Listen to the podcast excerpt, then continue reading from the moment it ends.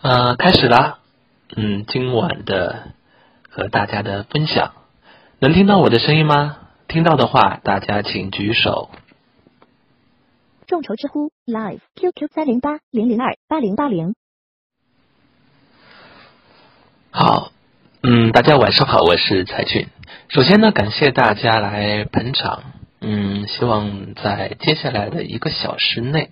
大家都能够有所收获。好，我现在开始回答之前各位的问题了。嗯，第一个是吴小涛的问题：什么时候开始写作、写悬疑小说的契机是什么？嗯，我写作其实很早了啊。嗯，最早在二零零零年的时候，榕树下网站那个时候是第一次的网络文学的刚开始的时候，当时像。呃，安妮宝贝啊，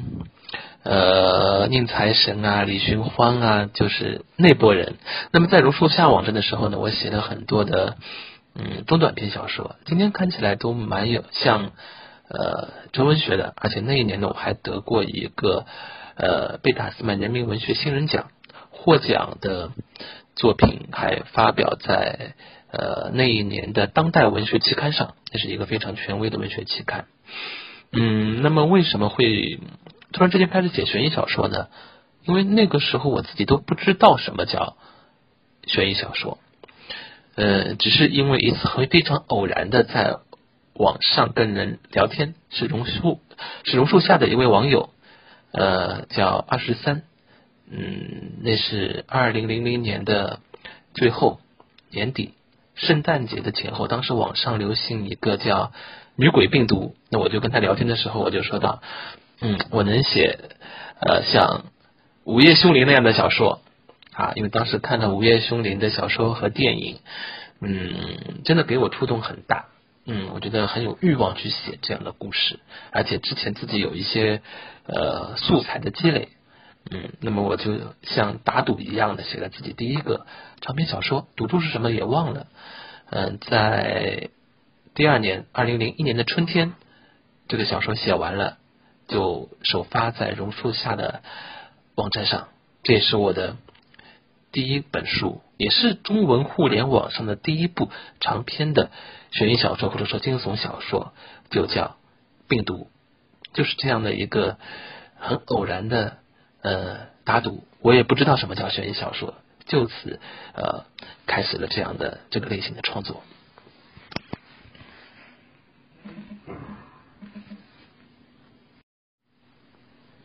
好了，第二个问题就是关于，嗯，写小说是不是要读很多书才能写好，或者说小说的质量与读书的数量有没有必然的联系？呃，我觉得呢，写小说必然要读过很多的书。我觉得海量的阅读是任何人进行创作的一个必要的前提条件，但是。你达到了这个前前提条件，并不意味着你一定能够写好小说啊，这不是一个呃成正比的关系。嗯，也就是说，小说的质量跟读书的数量，乃至跟读书的质量，也是没有必然的联系的。因为也有很多呃所谓的读书家啊，他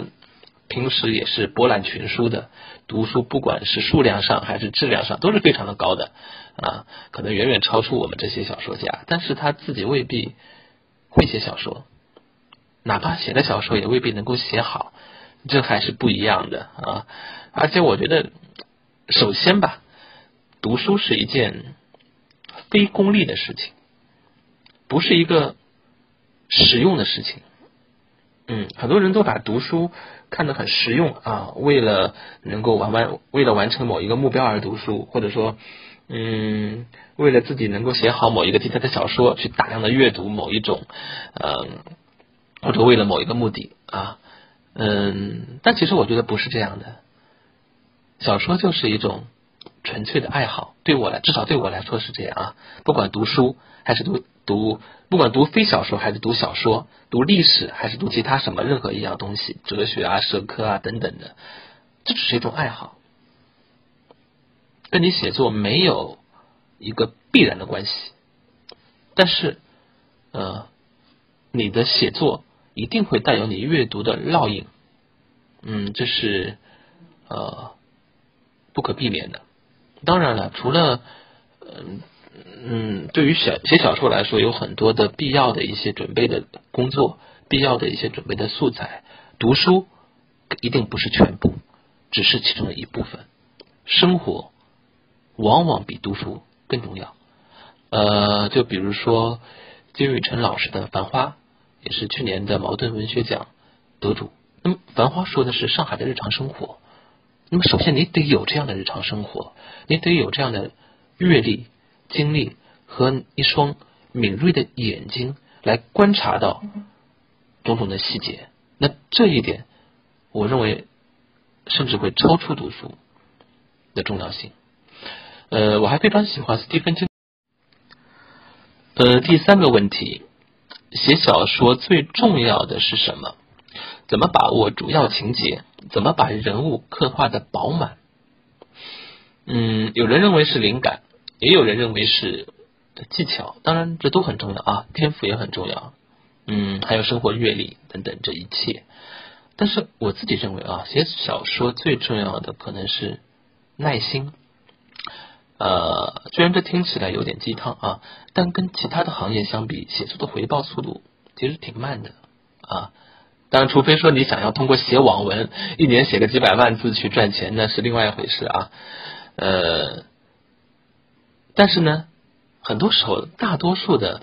我们对于呃文学爱好者而言。嗯，你写好了一个小说以后呢，很可能放在电脑里面好几年都没办法发表，也可能发表之后呢，也没有很多读者来阅读，这个时候很难。我刚刚开始写作的时候，我前面说到了这个榕树下网站，其实那个时候那里有很多非常有才华的写作者，当时跟我同一个时间开始写的啊，他们的很多小说我都很喜欢，嗯，甚至很羡慕他们的才华，但是那，几年之后。这些人绝大多数都销声匿迹了，不知道去哪里了。所以我就非常的感慨啊，可能他们是觉得，嗯，写啊写啊很辛苦，但是呢又没有得到太多的认可，没有写出来，慢慢慢慢的就放弃了。嗯，而我呢只是很幸运，我一直坚持到了现在，坚持有耐心。嗯，可能跟我是摩羯座有关系吧。嗯。小说的过程，写作过程来说呢，呃，就我的写作习惯，我一般会把整个的小说的结构全部都想好才开始写。那么，比如说我写一个二十万字的小说的话，我可能写提纲会写好几万字，所以整个的一个过程虽然说不会很长，但实际上是有一个非常的周密的一个呃规划。这样的一个规划其实需要人的耐心，需要人的理智和理性，所以我一直觉得我自己是一个呃理性与感性同样强大的人，嗯，确实不常能够遇到这样的人，呃，所以说呃，如果你觉得你自己也是这样的人的话，我觉得你可以尝试一下进行长期的写作。嗯，如果只是你特别感性、特别有才华、特别有想象力，有可能你会写出一部很好的作品，但不一定能够持续下去。我觉得这一点很重要。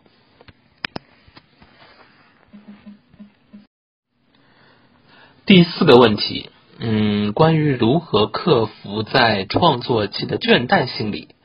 呃，以及失去灵感以后还能怎么办？嗯，这个问题呢，我相信很多人都遇到过啊。嗯，对我来说，暂时还没有遇到过失去灵感的时候。我一直觉得自己是灵感的宠儿，嗯，很敏感，而且呢，以前的灵感我一直都会记录下来。我自己记录下来的这种，不管长篇小说还是短篇小说的这种灵感，可能累积啊也有好几百个了。嗯，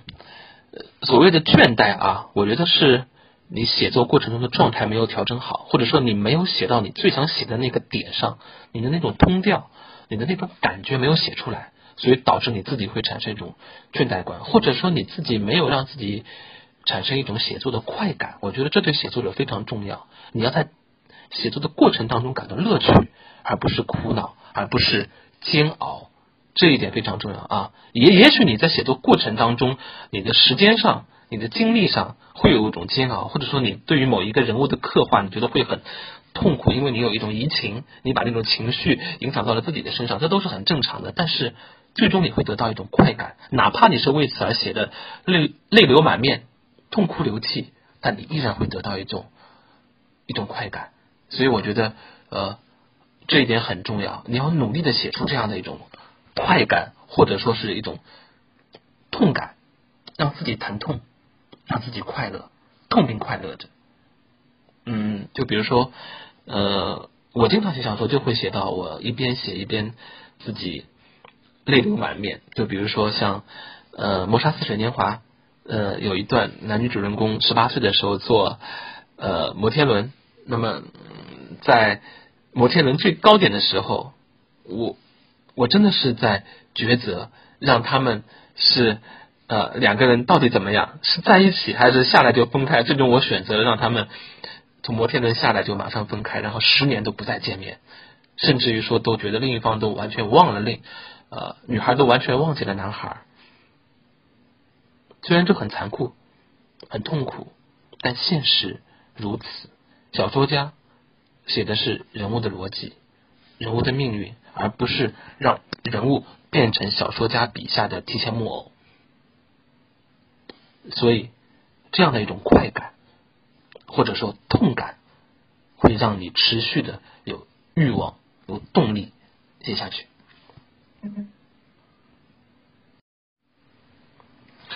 呃，第五个问题，有什么方法来锻炼写作的基本功？呃，脑海中的场景、情绪。人物形象怎么也转化不成一段通顺的文字，感觉很痛苦。怎么获得写作的基本能力？呃，我觉得怎么说呢？写作的基本功其实是真的是很难的去刻意的去锻炼出来的。当然，大量的实践，大量的实践是不可避免的。大量的写啊，嗯。嗯嗯，你不管写什么样的吧，不管写什么题材，写什么长度，什么素材啊，大量的去写。你在这个过程中，其实你会慢慢慢慢的找到属于你的叙述方法，找到属于你的语言习惯。嗯，你自己会形成一种自己的呃所谓的套路。嗯，说的不好听叫套路嘛，说的好听点叫经验。呃，当然还有就是一个词汇量的问题了。当嗯，这指的是小说的语言啊，我我我觉得小说的语言既重要又不重要。当然，词汇量我觉得是一个基本功。嗯，你要多阅读，看到好的语句，好的那种感觉，呃，你可以记录下来。嗯，写小说呢，我前面说到了一点啊，所谓的套路，但这个套路仅仅是指你自己的个人摸索出来的一个经验。但是你编故事的时候。你要避免套路，啊，你要不断的要推陈出新，要不断的去想有什么新的叙述方法啊，在故事方面，在人物的塑造方面，整个的一个呃创意啊，所以说你要在整个的呃过程当中，你要学会呃不断的去修正自己。哪怕你呃写到一半的时候，你停一停，你把自己写完的部分，你再全篇的再读一遍，温习一遍，在你这个过程当中，其实你会呃发觉到自己的很多问题，嗯，然后进行调整、修改，不仅是修改过去的，其实你也等于是在调整呃你未来的接下来的这些作品。呃，第六个问题是如何写好多线叙事？比如说我的地狱便利是怎么运用这种写法的？嗯，小说呢，当然，嗯，它既有单线的，也有双线的，也有多线的。呃，其实我每一种我都写过啊，单线的、双线的、多线的，呃，或者更加复杂的，嗯，或者来回切换的。呃，比如说地狱便利的这些。作品，那当然一定是一种多线叙事啊，千头万绪，其实这是最复杂的，因为你每一个相互之间你要有穿插，你要有对应，你不能够有自相矛盾啊，你彼此之间就是说，当你交代 A 的故事的时候，交代完了，你交代 B 的故事的时候，其实你会顺便的交代出 A 的故事。其实你前面 A 的故事，其实你可能没有交代完，你隐藏了很多情节，你通过 B 的故事来把 A 的故事又交代了一遍，或者说给别人看到 A 的另外一面。那么你写 C 的时候呢，你又让大家看到了 B 的另外一面，或者也包括 A 的另外一面。但是实际上你在写 A 的时候，已经包含了 C 的，你后来写 C 的过程中没有的那一面。但是这里有一个写作叙述呃顺序的问题啊，嗯，A B C，你当然你嗯。你写的越在前面的时候，可能你一定会对你后面产生一种呃伏笔啊。你写 A 的时候，可能很多东西你在写 C 的时候，你自然而然就会带出来，会给人感觉一种呃前后的对应。但是呢，你写 C 的时候，大家读到这一段，哎，你就会想起来前面第一段啊 A 的时候啊怎样的一些情节，可能会给人带来。会心一笑，也可能你故意设置一些彼此矛盾的东西，那可能是有人在说谎。所以说这里面会有很多很复杂的一些呃叙事的技巧。第七个问题，呃，一个小说如果最终抠不出社会现象或者哲理类似这种东西的话，还算一部好小说吗？呃，首先我们要看什么叫好小说，它的标准是什么？嗯，我觉得并不是所有的小说都必须要表达一一些很高深的东西的。人我嗯，我们平时说，呃，形而上为道，形而下为器。但小说的功能都究竟是什么呢？究竟是不是嗯那种啊，一定是很崇高的？嗯，文以载道。我觉得不一定吧，啊，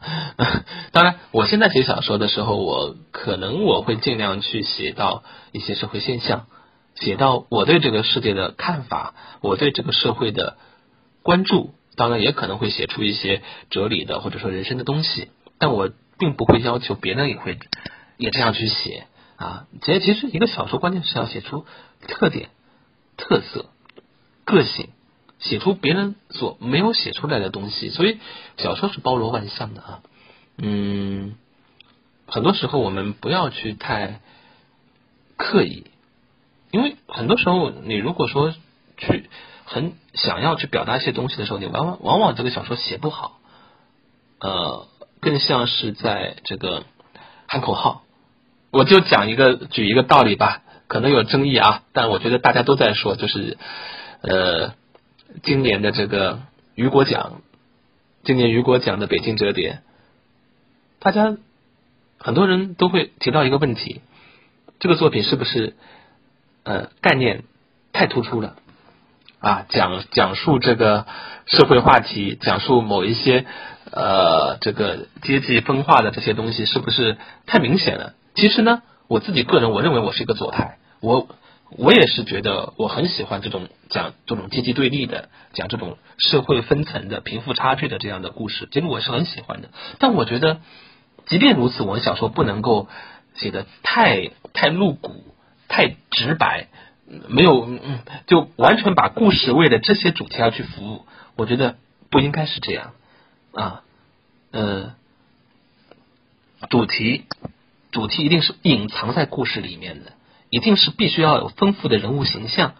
独特的创意，啊，嗯，非常有意思的跌宕起伏的故事情节的波折，才能够去更好的去展现我们的主题。第八个问题：写小说怎么把语言动作的语句处理好？呃，还是在斯蒂芬金的写作这回事里写到的。小说创作时。尽量多用动词，少用形容词。嗯，其实我现在也是这样的。我我我我一般写完小说之后，我会做修改的嘛。我修改的时候呢，我会尽量删掉形容词和副词。呃，因为我觉得动词是最简洁有力的啊。比如说什么，嗯，什么打、踢、抱啊、走啊、跑啊、砍啊等等等等等等这些，因为你一写，读者脑子里就会浮现出这样的形象，而你大量的用形容词呢，就会感觉给人那种呃华而不实。比如说四十五度角仰望天空，虽然说表面上看起来四十五度角仰望天空，其实。嗯，都不算形容词，但其实都是形容词啊。我说的形容词不仅仅只是我们表面上说的形容词啊，而是而是指深层次上的形容词。有时候我觉得一整段一大段其实都是形容词，哪怕它它有各种对话、各种语言，其实没区别。嗯第九个问题，我们如何描写生活中并没有经历过？也不了解的事和剧情，比如悬疑和推理，多数情况下我们都没有经历过。难道都用冥想？嗯，我写过一个小说叫《杀人狂的故事》，一个中篇小说，大概五六万字吧。里面讲了一个连环杀人狂，嗯，就是那种很变态的，就是无理由、无理由杀人那种啊，嗯。我当然没有经历过这样的事情，我也没有杀过人，但为什么我会这样去写？为什么？因为我能够理解他那种状态，我能够理解人的那种孤独感，人对世界的一种焦虑、烦躁，人在这个社会当中得不到同情、得不到理解的那种感觉。我能够感受到，其实每个人都感受过，只是程度不一样而已。呃，小说是虚构的，但是人的情感是真实的。什么叫悬疑？什么叫推理？你生活中其实悬疑无时不在，无处不在的。嗯，比如说，我们我永你你不知道我下一个问题会回答什么。你也不知道，一个小时之后你会接到某一个神秘的电话，两个小时以后，你的人生可能翻天覆地的改变了，就好像套用王家卫的呃《重庆森林》里面的台词，比如说呃，当好像是故事开头的时候吧，《重庆森林》里面啊，当多少多少个小时以后，我将会。爱上爱上这个女人，就很有意思。就就你人生，你你其实就是这样嘛啊！你每天都有机会跟别人擦肩而过的，但你永远永远都没有办法去明确的把握自己的命运。其实这就是我所理解的悬疑啊！就我把那句话找出来了。我们最接近的时候，我跟他的距离只有零点零一公分。五十七个小时之后，我爱上了这个女人。六个钟头之后，他喜欢了另一个男人。你一定也会的。第十个问题：悬疑小说中是突出人物矛盾重要，还是依托情节感染读者重要？哪种方式更能引起读者读下去的欲望？呃，当然了，呃。我我我我理解你这个依托情节感染读者，可能指的是就是这种情绪描写啊，呃，环境描写啊，氛围描写啊，让读者产生移情，对这个主人公有各种各样的同情和感动。呃，但是呢，对于一个小说来说，或者说对于一个故事来说，永远是矛盾在推动着故事前进的，人物的矛盾。也好，还是其他的更大的社会的矛盾也好，因为呃，我说的人物矛盾并不一定是指两个人之间产生矛盾啊，也可能是一个人跟他自己跟自己产生矛盾。比如说，他要改变自己的命运，而这个命运的他有很多阻力，比如说他自己呃身体的阻力，嗯，他可能呃有某种疾病，也可能他家庭的阻力，他的父母。嗯，他的整个的声势阻力阻碍了他往上走。我觉得，我我我举一个例子吧，呃，了不起的盖茨比。那这个矛盾其实并不在于主人公这个盖茨比跟某某某的矛盾，而在于这个盖茨比跟他自己个人的出身的矛盾。出身平凡的一个小人物，突然之间变成了一个富翁，突然之间掌握了权力，掌握了财富，但他依然是一个出身平凡的小人物，在那个纸醉金迷的，在那个讲究非常非常讲究社会出身的那个阶级社会里面，他依然注定要被毁灭掉。这就是他的矛盾，他人和自己的命运的矛盾，跟自己出身的矛盾，跟整个社会的矛盾，而这个矛盾可能比 Gatsby 对 Daisy 的这种爱情。为或者说单相思更重要，更能让人感动，或者说更能去推动这个核心情节的震撼。呃，好的，还有读者提问，就是现在呢，网上的有很多的文学的平台啊，嗯，各种各样的网站，我们呢究竟是选择走传统文学的道路，还是去写网文？啊，我觉得这是两种完全不同的选择啊！写网文的，可能你此生将走上另外一条道路；写传统文学的，也可能你未来的人生会完全的不一样。我觉得都可以吧，看大家彼此不同的抉择，也是看每一个人不同的条件了。网文不是那么好写的，虽然说大家觉得哎呀来钱快啊，可能可能这个这个这个嗯一夜之间啊。呃，在一年之内可以赚很多很多钱，呃，以此为生等等。但但其实真正大家看到金字塔尖的，永远只有那么几个人。那么我在这里说到这个平台的问题，我觉得写悬疑小说，我一直在想要做一个跟悬疑小说相关的这个平台。啊，那那么这个平台，我现在做一个小小的广告，不好意思啊，就是我们现在做的世界华语悬疑文学大赛。广告插播啊，告诉大家，那么嗯，这个大赛呢，八月份的时候已经开始征集了，那么到大概呃一月份的时候，嗯，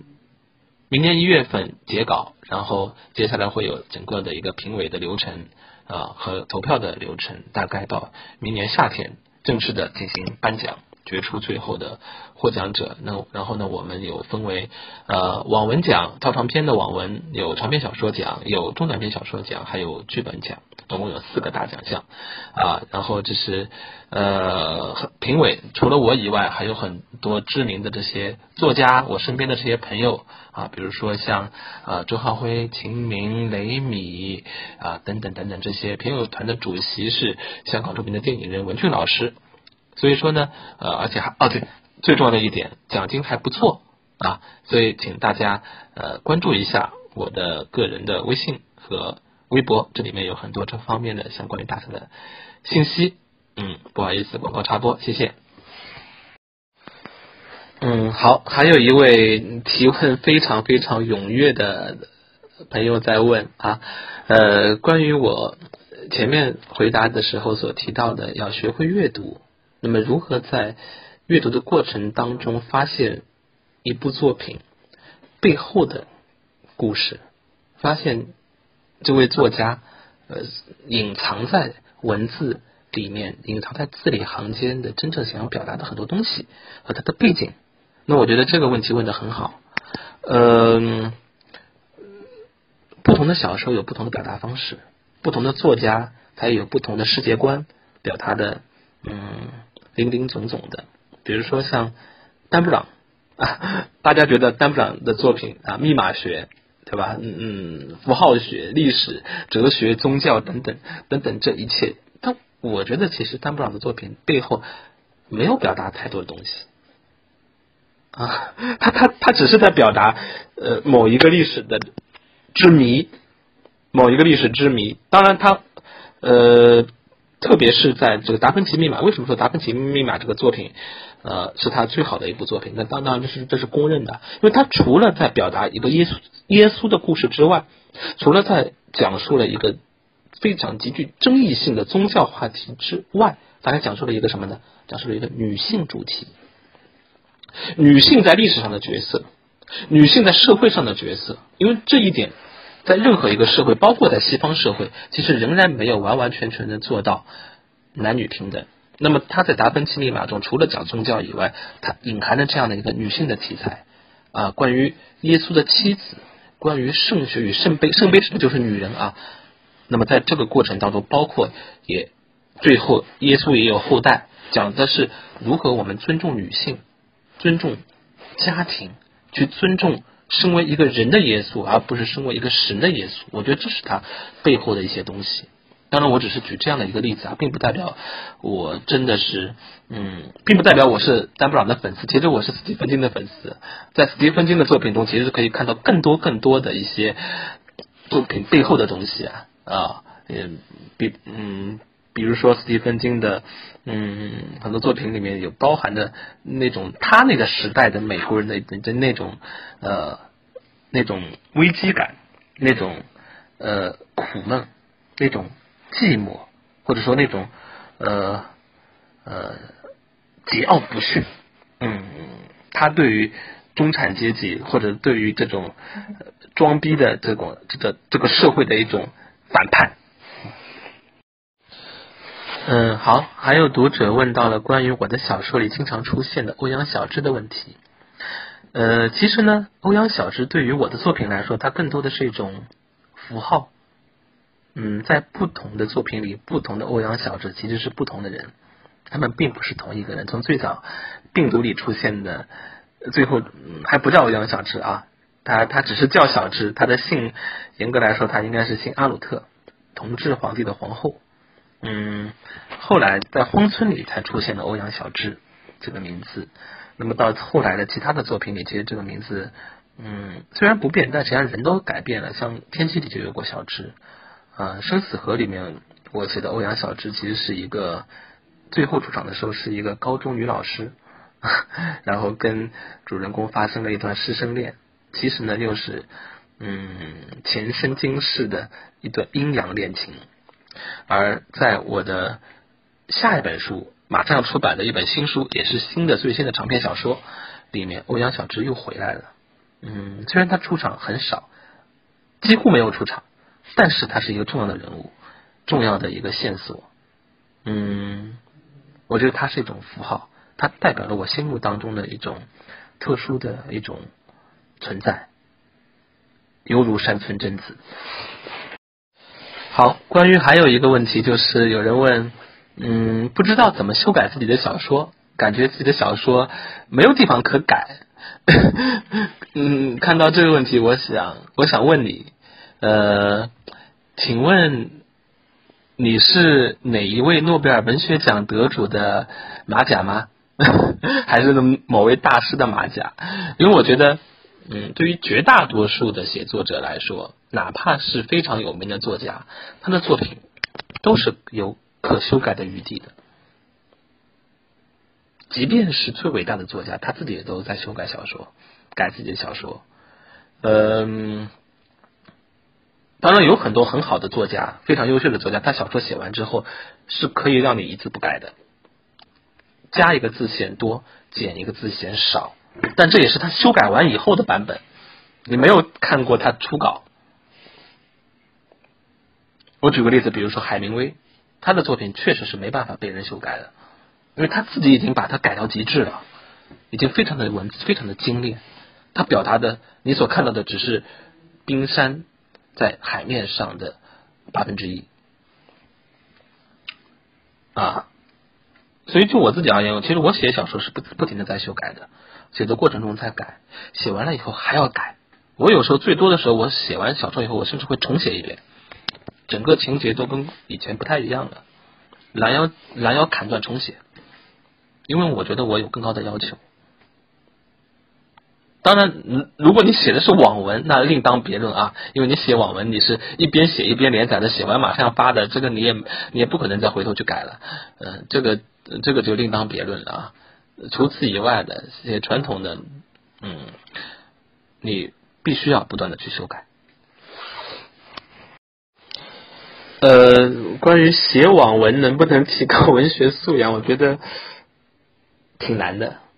啊不不是阅读网文能不能提高文学素养啊？我觉得挺难的，但它一定能够提高你的写故事的素养，它能够让你知道你怎么去写一个故事，嗯怎么样去写的让人呃引人入胜。当然有一些个别的小众的冷门的网文，比如说历史啊、军事啊，这这些呢能让你长很多知识啊。有很多写历史网文的朋友，真的是他们的历史水平是非常高的。从这个里面，你其实你可以读到很多东西的。嗯，又比如说你读一些女性的、女言的、古言的、宫斗的，那你那你可能会读到一些权谋，读到一些女人之间的一些小秘密。嗯，但是你说从更大的文学的角度来说，可能会比较难。我觉得其实就各取所需吧，因为写网文的人其实从一开始一开始就很清楚，他们其实他们的目的是什么，诉求是什么。写网文你诉求要简单一点，真的你就是呃读者读者那种那种感觉那种爽感，当然你也包含你自己自己。一种发泄，一种表达，表达你的历史的也好，情感的也好啊，表达你对社会的看法，哪怕你很愤青的一种东西，歪歪的一种东西都可以了啊。他他他其实是给你创造另外一个世界，这个世界里面能够让你有啊得到很多很多东西，得到你现实社会中得不到的一些东西啊。当然这里面也会。当然，写作者水平高的那些大神，像猫腻这样的大神，他会带出很多很多其他的东东西，他一一些技巧，一些一呃一些这种设计，一些包括一些文学背景、历史背景，都都会很有意思啊。但是呢，可能这些和文学无关。好，还有一位读者提问，就是在创作过程中，经常会有一些很有意思的创意和语句。很精彩的语句，但是呢，写的时候呢又不知道从何下笔。当然，我不是很清楚你说的这些精彩的段落指的是写作过程当中所产生的一些呃一些碎片啊，很有意思的、很好看的碎片，还是指有一个独立的一个小说创意、一个故事创意啊？我呃，但是呢，就我的经验来说呢，呃，不管什么样的状态吧。最好的状态一定是你写作过程中本身的状态，嗯，写不管你是呃突然之间来了灵感也好，还是你在写故事大纲啊、写故事准备也好，都不能取代你实际去写的过程，都不能取代你一个字一个字去写所产生的那种灵感、那种想象力、那种那种爆发的情绪。你就好像我们写，如果写剧本。是可以集集体创作的啊，流水线一样的。你你这个人写梗概，你下一个人写大纲，再来一个人写分场大纲，然后再下面一个人写一写一集一集一段一段的去再分展开写。但是小说不能这样，小说必须你自己一个人完成，因为小说当中的每一个细节、每一段文字都可能去改变你的故事的走向，都可能会去影响到你整个故事的气质。所以你必须得在这个过程当中去实践它，而不仅仅只是那些片段。小一个好的小说绝对不是一些很漂亮的片段凑在一起，而是得要形成一个整体，那种一气呵成的那种感觉。时间到了吗？是到最后一分钟了吗？今天晚上谢谢大家，啊，以后有机会再跟各位在知乎上用声音。用文字交流，谢谢。呃，有人提出要延长十分钟，嗯，好，我们就延长十分钟，让这个夜晚再漫长一些，再美好一些。好，有一个问题是，写作者总有一种自我暴露的欲望，但同时又有自我隐藏的本能企图，呃，因为。这样阻碍了真实情绪的传达，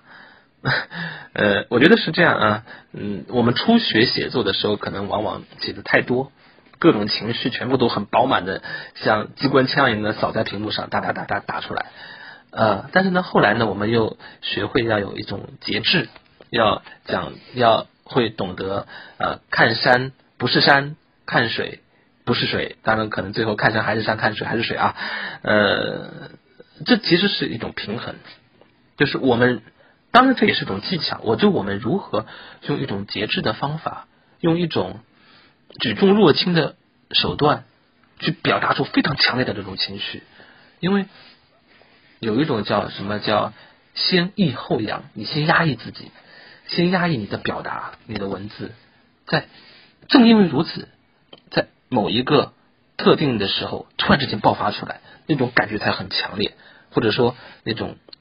戛然而止的感觉，突然之间那种张力啊，哪怕就只有几个字。嗯，那种感觉会非常的棒。嗯，写作中，呃，如果说跳出了计划外的那个灵感、创意、情节怎么办？我觉得这是很好的。嗯，当然你不要跑跑题啊，不要离题万里，那你可能会变成另外一个作品了。呃，因为当你写作的过程当中，虽然你可能之前期你有很严密的计划，写了很详细的大纲，但你。但小说的人物你要注意，人物他有自己的生命的。当你写的好的时候，状态出来的时候，你这个人物的生命是独立的，他不以你的意志为转移，他的命运，他有他自己的生命，他在发展，所以他会引导你去前进的。那么这个时候可能就会产生你计划外的一些故事。那么我觉得这是这会是一个比较好的一个状态啊，你可能会有越来越多的这种神来之笔去打破你原来的。束缚，嗯，其实我的小说过程中，其实我经常会有这样的现象，嗯，写作写到一半的时候，哎，这个人物感觉，哎，他的写活了，他他有生命力的，他在屏幕上会动，他会跟你说话，他有那种情绪，他甚至你晚上做梦的时候，你能够跟他有一些对话啊，他能告诉你，他要去哪里，他要做什么，他的命运要如何发展，他会爱什么，他的爱很清楚，他的欲望等等这一切。你会去改变你的计划，这是很好的。嗯，还有一个问题就是关于问我自己觉得自己写的最好的一本书或者说作品。呃，从长篇小说来说呢，长篇长篇小说啊，我觉得肯我我一定会回答是最新的作品，就是还没有出版的那部作品啊，新书今年年底会出版。呃，为什么说呃？我自己最喜欢的，当然，其实并不是因为它是最新的啊，呃，而是因为，嗯，在这个里面我有了很多创新啊，不管是在故事结构上，还是在叙述的手段方面，还是在人物的塑造、人物形象方面，都跟以前很不一样。我我我我在这里面塑造了一个全新的一个主角的形象啊，很特别。在在我在知乎回答的第一个问题里面，我就提到了。这个人物形象，大家可以注意一下。我在知乎所回答的问题的第一条里面所写到的一小段，一小段那那一部分啊。呃，至于最喜欢的短篇小说的话，嗯，当然一定是最漫长的那一页里面。对，那里面目前来说有三十多个短篇小说，呃，有好几篇我都自己比较喜欢，比如说像。第一季里的《北京一夜》，第二季里的《白毛岭之狼一夜》，还有等等一些，还有最近兴起的一些东西啊，因为这里面有很多我自己个人的情感，自己个人的成长史，有自己的，即使在写社会、写集体，其实也在写我自己，而且这些小说的也得了很多个文学奖项，因为最近也刚刚得了一个嗯郁达夫小说奖的提名奖，所以也特别的幸运，这里面也有很多在纯文学期刊上也都。发表过，我觉得对我来说，或者说对悬疑小说来说，是一个很大的挑战和突破吧。我也就是说，我第一次实现了让呃悬疑小说大量的出现在纯文学期刊上的呃这个突破，嗯，我觉得还是蛮自豪的。还是关于新书的问题啊，呃，今年年底应该是在十二月份，十二月中，我估计中下旬吧，十二月中下旬能够呃出版。上市，嗯，其实，在最漫长的那页第二季里面，后面有一个试读本，其实就是这本书，但实际上我最终出版的那一部分跟试读本已经差别非常大了，也这也就是我前面所说到的，在写作过程当中不断的修改自己，不断的去修正，不断的去挑战，甚至于像像嗯重写，啊，这对我来说是一个挺大的挑战和突破吧。呃，至于书名的话，那个数读本的名字叫《宛如昨日》。最终，呃，小说也可能会改一个名字吧，所以最终以我呃可能过段时间不会很久，微博、微信上的预告为准，谢谢。呃，各位知乎的听友们啊，我我我我已经有延期十分钟了啊，这个十分钟里面，呃，大家有没有觉得很美好？嗯，时间终于要到了，天下没有不散的宴席。呃，对于作家来说呢，最好的说话的方式仍然是作品，而不是我现在在这里用声音跟大家说这些。所以啊，等待文字，等待作品。嗯，我们在书本上，在文字里面相会。各位亲，谢谢你们，爱你们。众筹知乎 Live QQ 三零八零零二八零八零。